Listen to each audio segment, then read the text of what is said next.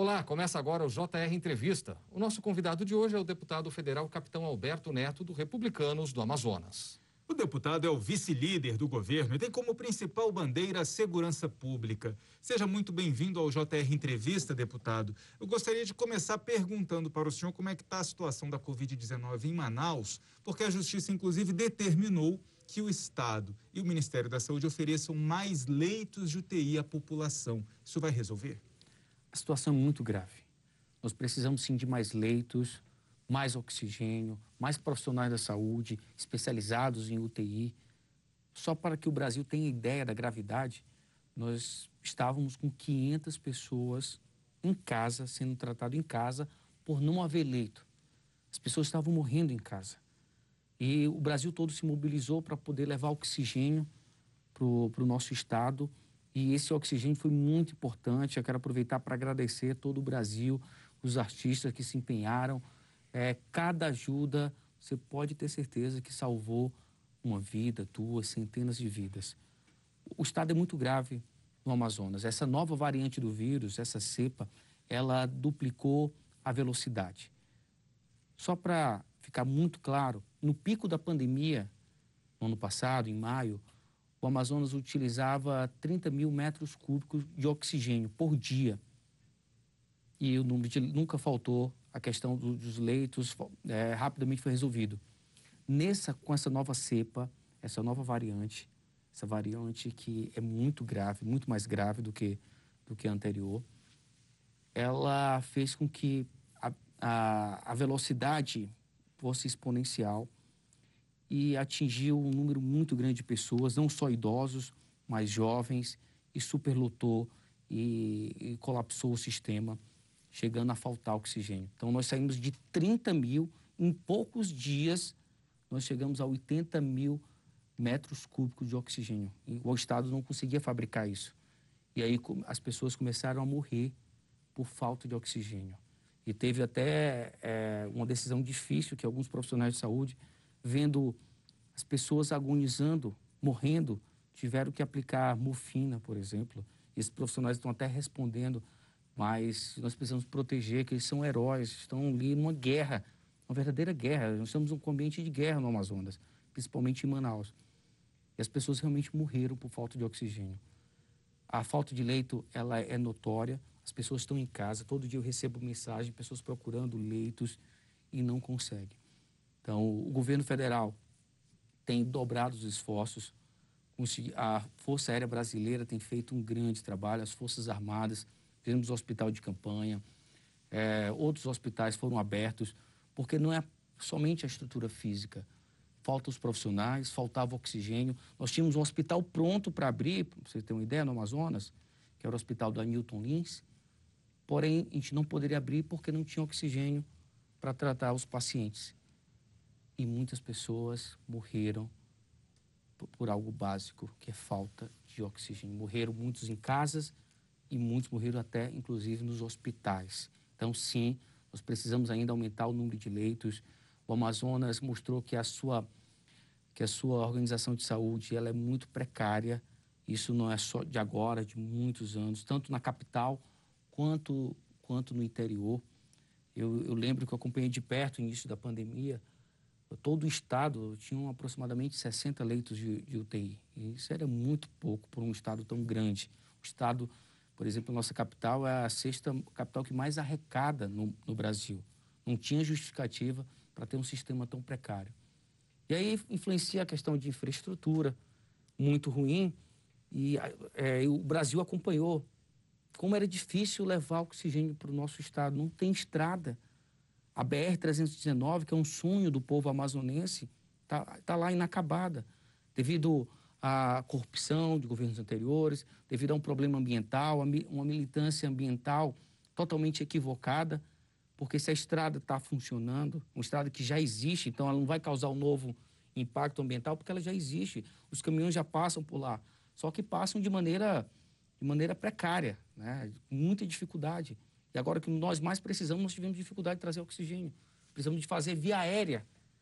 Aí tem toda a questão técnica que foi superada. Então, parabenizar mais uma vez a, Força Aérea, os artistas. Teve o, o Gustavo Lima, que alugou foi um Boeing para levar oxigênio, salvando centenas de pessoas, tanto na capital quanto no interior. Então, respondendo, precisamos continuar aumentando o número de leitos, a pandemia não acabou. Deputado, essa questão do oxigênio chocou a todos, porque o que a gente viu ali foi uma verdadeira tragédia que poderia ter sido evitada, né? Houve alerta, inclusive, sobre a falta de oxigênio antes de que isso ocorresse. O que, que o senhor acha que faltou principalmente ali? Qual foi o grande motivo para chegarmos a essa tragédia que o Brasil inteiro acabou acompanhando e se chocando com ela?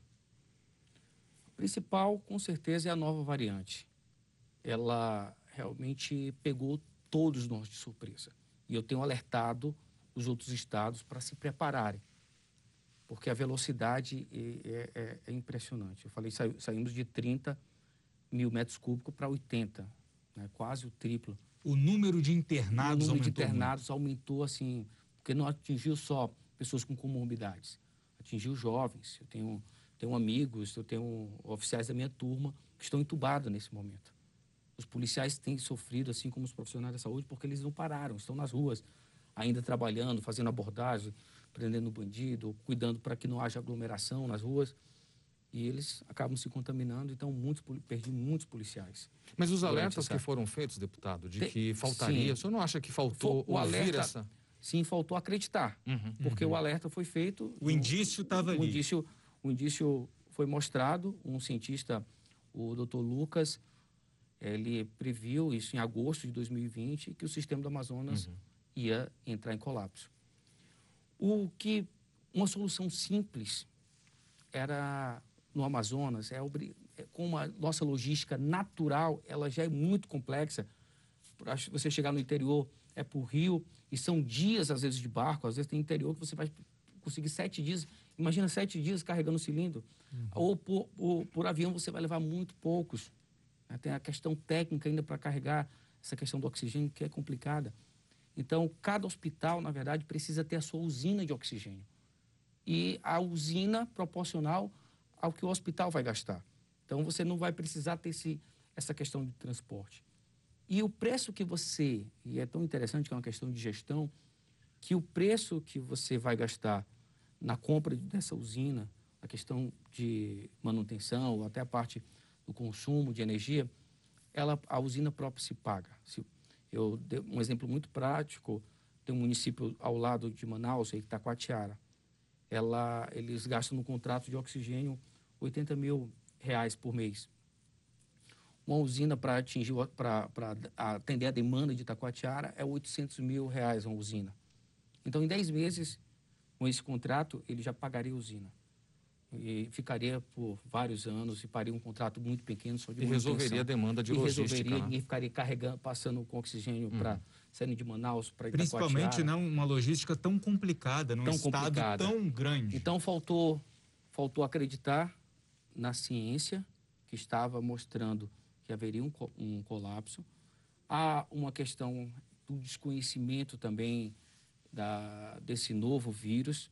Então, então, muito, há um desconhecimento da própria ciência em si. Então, um cientista realmente previu, mas outros, outros cientistas também não falaram nada.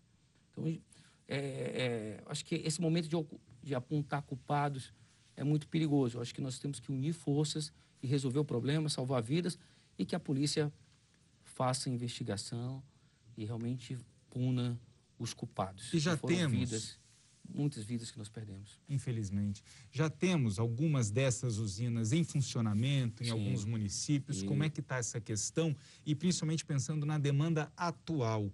Hoje, em Manaus ou em outras cidades, outros municípios do Amazonas, tem gente morrendo sem oxigênio? Sim. Atualmente não temos mais esse, essa questão. A logística ainda continua trabalhosa em trazer. Conseguimos oxigênio da Venezuela. E vieram quatro caminhões carregados de oxigênio do, uma empresa é, é, uma multinacional que estava na Venezuela. Foi uma doação do, do governo venezuelano ao Brasil, ao Amazonas. Mas olha a dificuldade. Quatro caminhões chegaram com em torno de 80 mil metros cúbicos. Isso dura apenas um dia. Tem que Só, chegar esses quatro caminhões todo dia. Te, teria que chegar todo dia, né? É, a nossa logística mais fácil pro, é, é com o país vizinho. Né? Só que o Venezuela tem um bloqueio econômico, então tem toda uma dificuldade para fazer uma, uma compra. Né? E o caminho natural seria realmente o Brasil, pela nossa, se tivesse o BR-319, a via aérea, então conseguimos pela, pela, pela Marinha também trazer um grande carregamento. E diariamente tem feito esse, o Brasil, o Ministério da Saúde, tem se desdobrado, então o governo Bolsonaro é, colocou tudo à disposição do Amazonas em relação à logística com as Forças Armadas, em relação a recurso.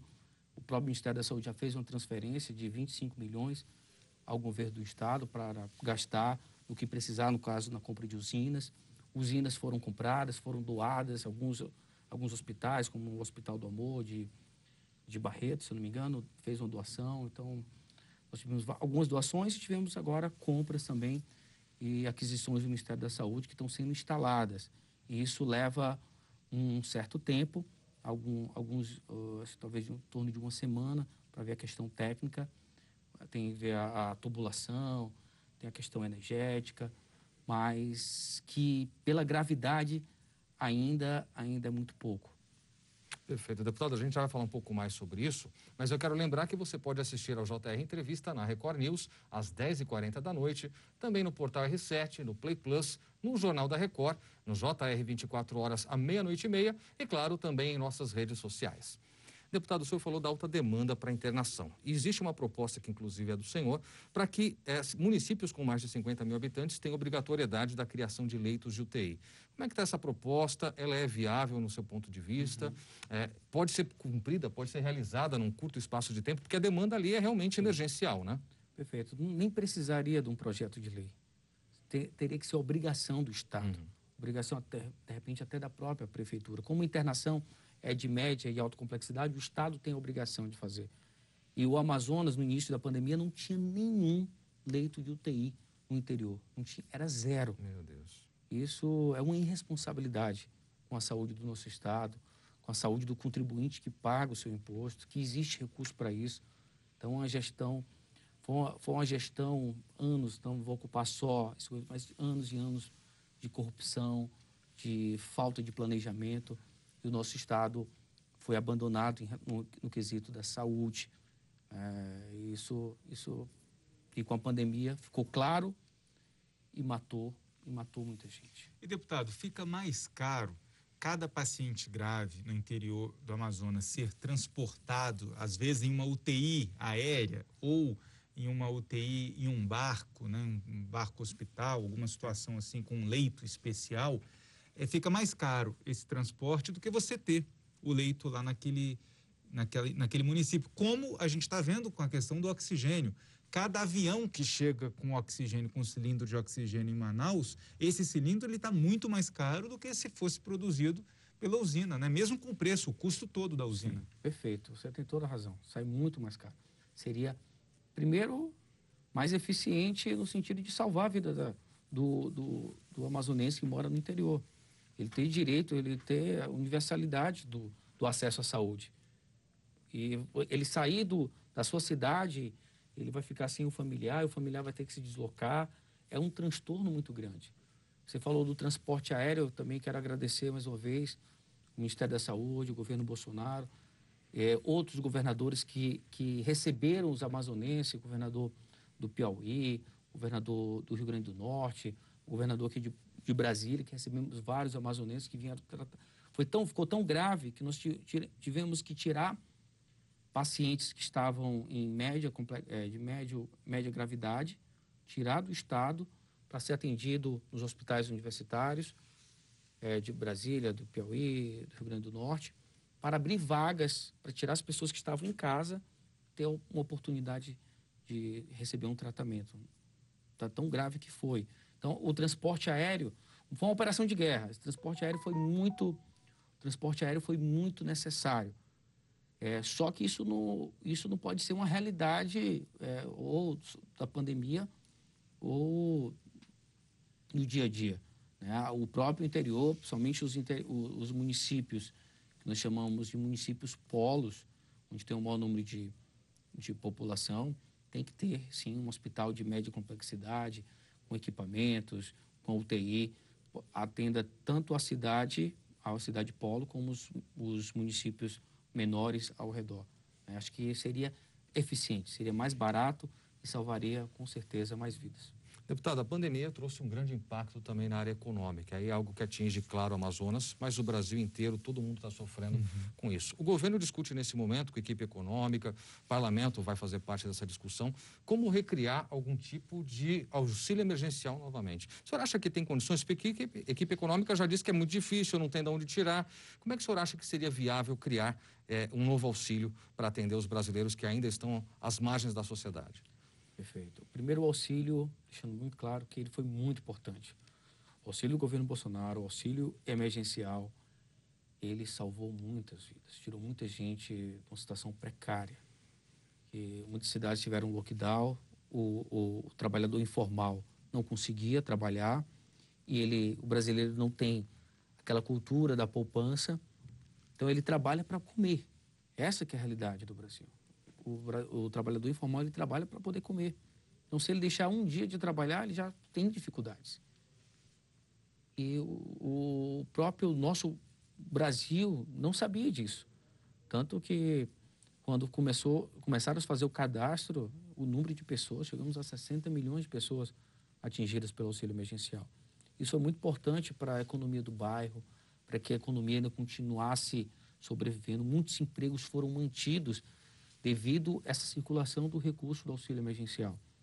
Então, o nosso país precisa ajustar, precisamos fazer uma reforma administrativa, ajustar as contas, é, fechar algum, alguma torneira ainda que deve estar aberto ainda e voltar com auxílio emergencial. E principalmente nas cidades, principalmente nas cidades que estão sofrendo, no caso do Amazonas, está sofrendo lockdown, o governador já vai, vai conseguir atingir 100 mil pessoas, no auxílio próprio, o prefeito vai dar uma outra parcela de 200 reais, também vai tentar atingir 40 mil pessoas na cidade de Manaus. Isso, e o governo federal tem que fazer também, a sua, já fez no passado, como a pandemia permanece, tem que fazer também agora. Nós temos que procurar, e aí, tanto o parlamento como o, o executivo, temos que sentar e procurar encontrar saída. Lógico, não é fabricar dinheiro, porque só fabricar dinheiro causa problema na inflação, prejudica todo um país.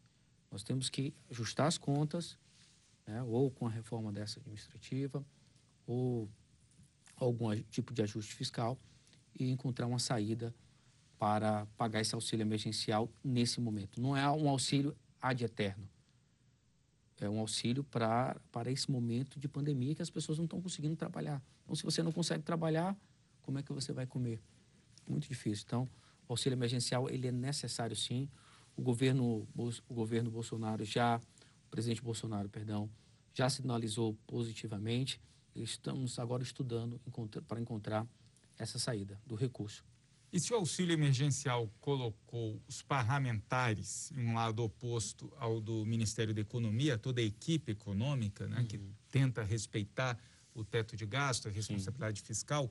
Por outro lado, o Congresso também comprou uma briga com a Anvisa em relação à Sputnik 5, a Sputnik V, vacina russa, principalmente depois de aprovar a medida provisória que dá, que obriga que a Anvisa, em cinco dias, faça análise para aprovação das vacinas que já tenham uma aprovação em outros organismos internacionais, como é o caso da vacina russa. O próprio presidente, diretor da Anvisa, pediu ao presidente Jair Bolsonaro que vete esse trecho da medida provisória. Como é que o senhor vê essa situação? Nós temos que entender que o momento agora é um momento de guerra. Eu aproveito para avisar o país que nós precisamos de uma vacinação em massa na cidade de Manaus. Para criar uma barreira, uma barreira sanitária para que essa variante que devastou o nosso estado, que matou milhares de pessoas, não chegue aqui em Brasília, não chegue em São Paulo, não chegue no restante do país. Então, essa vacinação em massa é necessária. E aí, nós só, a, a, muito provavelmente, só a Coronavac, que está sendo produzida no Butantan, não vai ser suficiente. Então, nós precisamos buscar vacinas disponíveis no mundo todo para sanar essa questão do, do Amazonas, para criar essa barreira, para que a variante que devastou o nosso estado não devaste o país inteiro isso é emergencial, isso é muito grave. E se essa vacina Sputnik está sendo aprovada em países que são fiscalizados, que já tem todo um, tem, tem todo um trâmite sanitário, foram aprovados lá, nós, se nós estamos perdendo brasileiros, nós estamos perdendo pessoas, nós precisamos acelerar, sim, esse processo. A vacina tem que chegar. A vacina é a única maneira para vencer essa pandemia, não tem outra. É, só o lockdown ficou provado que só por si só ele não resolve. Somente a vacina vai resolver. Então nós precisamos dessa vacinação mais rápido. Então a Visa tem que se tem que se adequar. Já existe, é, por exemplo, por, por, exemplo, uma vacina foi testada nos Estados Unidos, que tem lá o seu órgão FDA e, e, e foi aprovado. Por que que não? Por qual seria a diferença de ser aprovado aqui também no nosso país? Lógico, a Anvisa vai fazer os testes dentro dos lotes, dentro do seu parâmetro científico. Agora é estado de guerra, não dá tempo. Nós não temos mais esse privilégio do tempo. Cada dia que passa, cada brasileiro que não é vacinado é, é um irmão que nós perdemos. Obrigado, deputado. O JR Entrevista faz uma pequena pausa e na volta a gente fala sobre o projeto que regulamenta a polícia penal no Brasil. Não saia daí. De volta com o JR Entrevista. Aqui com a gente hoje o deputado federal capitão Alberto Neto, que é do Republicanos do Amazonas. Deputado, a gente fala um pouquinho agora sobre a questão de articulação política. Câmara com o novo presidente, Senado também. Como é que o senhor vê a relação de Arthur Lira, especificamente o novo presidente da casa, com o governo? E aí tem aquela questão toda, né? Uma promessa de independência, mas a gente sabe que ele também recebeu apoio do presidente. Então sempre vai existir algum tipo de cobrança. O senhor acha que é possível que haja de fato essa independência? Possível, sim. Os deputados foram eleitos né, para representar a, a população. E temos diversas bandeiras na casa. O que a gente precisa é buscar um consenso para os projetos essenciais para o país. E com essa nova gestão do Arthur Lira, eu acredito que tem sim um alinhamento com o governo Bolsonaro. Acredito sim, na campanha mostrou isso muito claro, apesar que eu sou vice-líder do governo Bolsonaro. Eu não recebi ligação do, do, do líder Ricardo Barros, não recebi ligação do Planalto pedindo voto para Foi uma, uma campanha natural, porque o Rodrigo Maia fazia uma oposição muito pesada em relação ao, ao, presidente. Isso era ruim para o Congresso, era ruim para o país. A oposição tem que existir dos deputados de oposição, do PT, do PCdoB, do PSOL, e não do presidente da Câmara. O presidente tem que fazer o, o gerenciamento do Congresso né, que, que aconteça o, o contraditório da direita, da esquerda, do centro, e não fazer, não firmar uma, uma posição. Isso foi ruim, muitos projetos ficaram parados. E essa semana nós tivemos a aprovação do, do projeto de autonomia do Banco Central. Estava 27 anos parado na casa. Então, não é o que. E, de repente, o, o Arthur Lira possa ser até contra o projeto. Mas se, era, se teve uma sinalização dos, do Congresso, que era um projeto positivo, passou pelo Senado. Então, por que não pautar? Porque o presidente, o presidente do, da Câmara dos Deputados era contra, como acontecia com o Rodrigo Maia. Isso prejudicou o nosso país.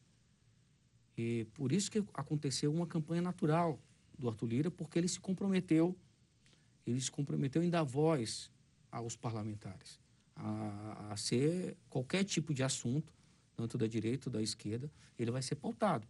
E quem tiver a maioria, quem tiver o, o, o voto, que foi votado, que esses deputados foram votados pela população, pelo Brasil, e vai ganhar.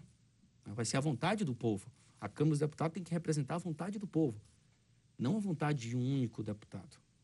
Então, foi com, esse, com essa política, com essa campanha, que o Arthur Lira foi eleito.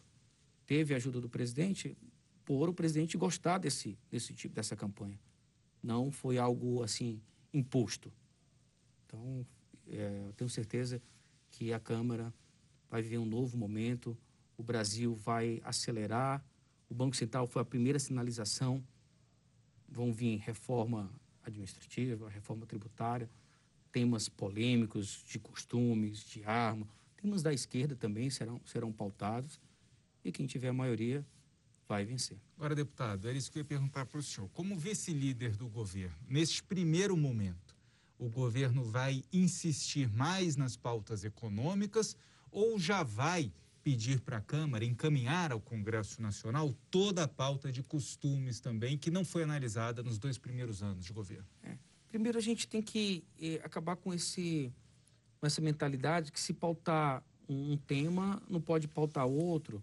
Nós estamos lá para trabalhar. Então, se precisar pautar 10 projetos, nós temos que trabalhar nesses 10 projetos, porque são projetos importantes para o país, são projetos que a população é, clama, pede, votou no presidente Bolsonaro devido a essa, essa plataforma, por exemplo, de costumes, mas lógico que a coerência mostra que os projetos, os projetos primeiro de saúde, vivemos ainda na pandemia, sou do Amazonas e estou sofrendo com isso, e o projeto econômico, porque elas, eles andam juntos.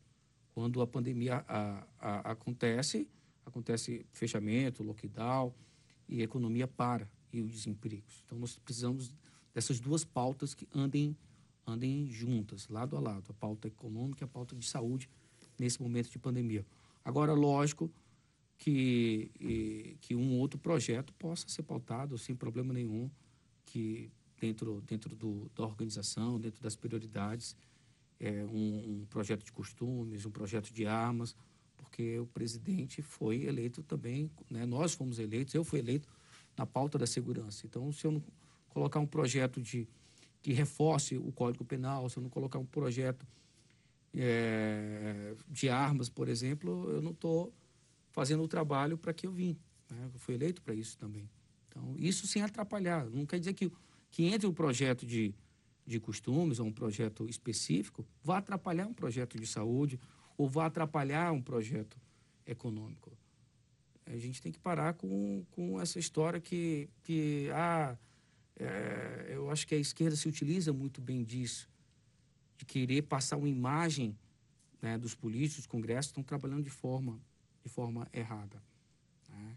Então tem que pautar o projeto da saúde, pautar o projeto econômico e pautar outros temas, sim, também é possível, não, não atrapalha o desenvolvimento. Muito pelo contrário, a pandemia pode durar vários anos.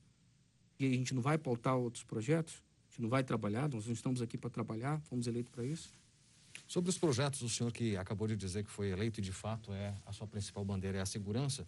Um deles, um dos seus projetos é a regulamentação da polícia penal. Como é que seria isso? Qual a importância dessa proposta para o país? Perfeito. É, na minha vida de policial, né, como capitão da polícia, ficou muito claro que se a gente, se o Estado não resolver o problema do sistema penitenciário, ele vai ficar enxugando gelo na segurança pública. É o que acontece hoje, o diagnóstico do senhor é esse. Isso, porque você prende um, a polícia, vamos dar um exemplo aqui da polícia militar, prende um criminoso, estava fazendo um assalto ou estava vendendo droga, e a justiça o condena, ele vai para o sistema penitenciário. Se não tiver uma polícia forte, preparada, para que ele pague a pena, vai acontecer que, que ele continue a sua vida criminosa. Então, dentro da, do sistema penitenciário, que surgiram as facções criminosas em todo o país. As facções criminosas surgiram dentro do sistema penitenciário. E dentro do sistema penitenciário, eles comandam o crime organizado. Nós temos que quebrar esse ciclo, esse ciclo vicioso. Mas é a criação que... da polícia penal que quebra isso? É um primeiro isso? passo, porque você fortalece um, um, uma corporação, você fortalece uma corporação que vai poder enfrentar esses criminosos perigosos que estão dentro do sistema. Então você valoriza o profissional, é o homem que faz a diferença sempre.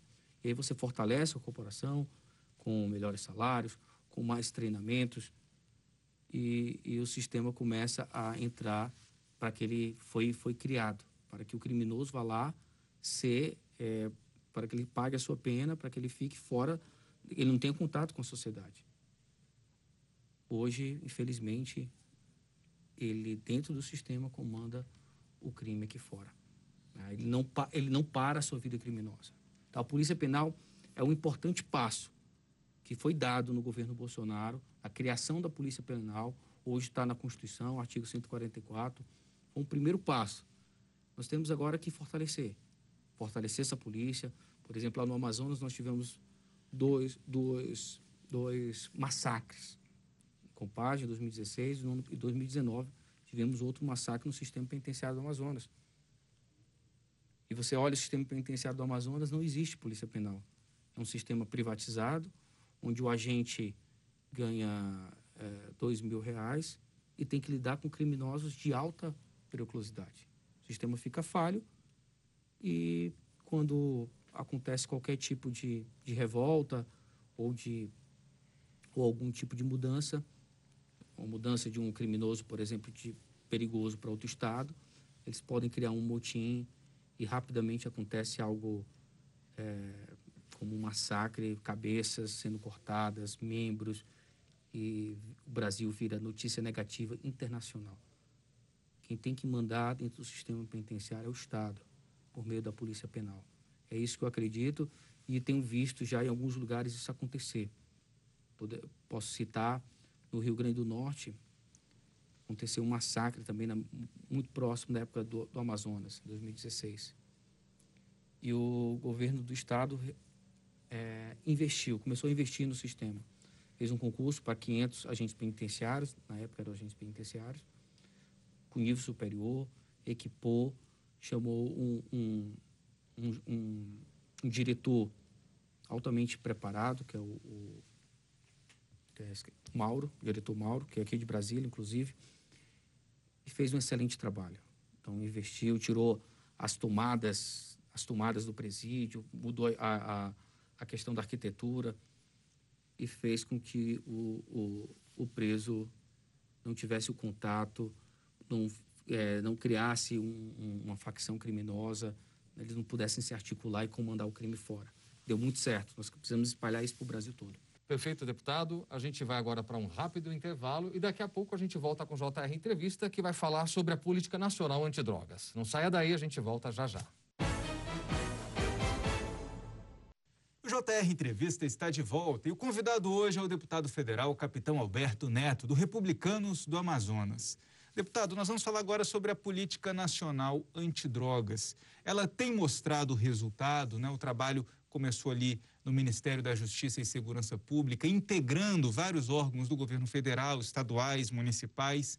É um primeiro passo para esse combate ao tráfico que assola diversas cidades no país inteiro. A principal pauta do governo Bolsonaro foi a segurança pública. E os primeiros passos que foram tomados, por exemplo, tirar é, líder, líderes de facção criminosa do seu estado e colocar em presídio federal, isso desarticulou várias facções do, no Brasil como um todo. Programas como Vigia, que tem atuado junto com a Secretaria de, do, do seu Estado, tem fortalecido a segurança pública local. O problema das drogas é um problema muito grave, que nós precisamos combater ele nas fronteiras, porque o Brasil ele não é um grande produtor de droga. As drogas são produzidas nos países vizinhos. Eu dou um exemplo aqui no Amazonas. O Amazonas faz fronteira com Colômbia e com Peru que são os maiores produtores de cocaína e de skunk, que é a maconha. Então, se, se o governo não tiver um bom programa de combate às drogas nas fronteiras, nós vamos ter problema na segurança pública na cidade, porque vai ter boca de fumo em cada esquina, vendendo droga, tanto nas ruas, nas festas, nas escolas, vendendo para os nossos filhos. Resolvemos isso combatendo as fronteiras. O governo Bolsonaro deu liberdade, deu autonomia, para o, para o Ministério da Justiça, para vários secretários. Os policiais estão mais motivados. É muito. É, vocês noticiam todos os dias grandes apreensões da Polícia Rodoviária Federal, da Polícia Federal, da Polícia Militar, da Polícia Civil, com, com um sistema de inteligência que está muito mais integrado com esse programa Vigia e os resultados estão, aparecendo. É, ficou muito. O número de homicídios reduziu vertiginosamente. Nós já chegamos a ter 64 mil homicídios por ano. E nos últimos, nós, nós reduzimos para 50, 53. Isso foi muito bom. Isso foi graças a esse, esse novo trabalho do governo Bolsonaro, essa nova pegada da segurança pública no nosso país. Deputado, existe um problema histórico de logística na região norte que prejudicou, inclusive agora, na chegada de oxigênio, como a gente viu a Manaus. Como resolver essa questão? Nós prim primeiro temos que construir a BR-319. Não dá mais para esperar. Uma BR que já existe, só que ela não está asfaltada. Nós temos um chamado meião, são 800 quilômetros que estão sem asfalto. Então, na época da chuva, fica intrafegável, fica com, é, ficam com muita dificuldade os caminhões para poder fazer a logística. Nós temos a Zona Franca de Manaus, que precisamos escoar nossa produção. E a cabotagem é um bom transporte, mas às vezes é demorado. E hoje, no mundo globalizado, pré, é, o tempo ele é importante para a economia. Então, e, e tirar o povo do Amazonas do isolamento. Essa crise do oxigênio foi notório quanto nós estamos isolados do restante do Brasil. Como, as, como os governos anteriores ficaram de costas para o nosso Estado. Os ambientalistas tiveram uma política totalmente equivocada. Os ambientalistas dificultaram, os ambientalistas, temos ambientalistas até no judiciário, impedindo a, o asfaltamento da BR-319. A BR-319 asfaltada é bom até para o meio ambiente, porque o Estado vai conseguir se fazer presente para fiscalizar. Nós vamos dar, vamos dar dignidade, direito de ir e vir do cidadão amazonense. Perfeito. Deputado, muito obrigado pela entrevista, pela presença aqui em nosso programa. O JR Entrevista fica por aqui. Lembrando que você pode assistir ao programa na Record News às 10h40 da noite, no portal R7, no Play Plus, no Jornal da Record, no JR 24 horas à meia-noite e meia e também em nossas redes sociais. Deputado, obrigado uma vez mais pela presença do senhor aqui no JR Entrevista e obrigado também a você pela companhia e audiência. Até a próxima. Tchau, tchau.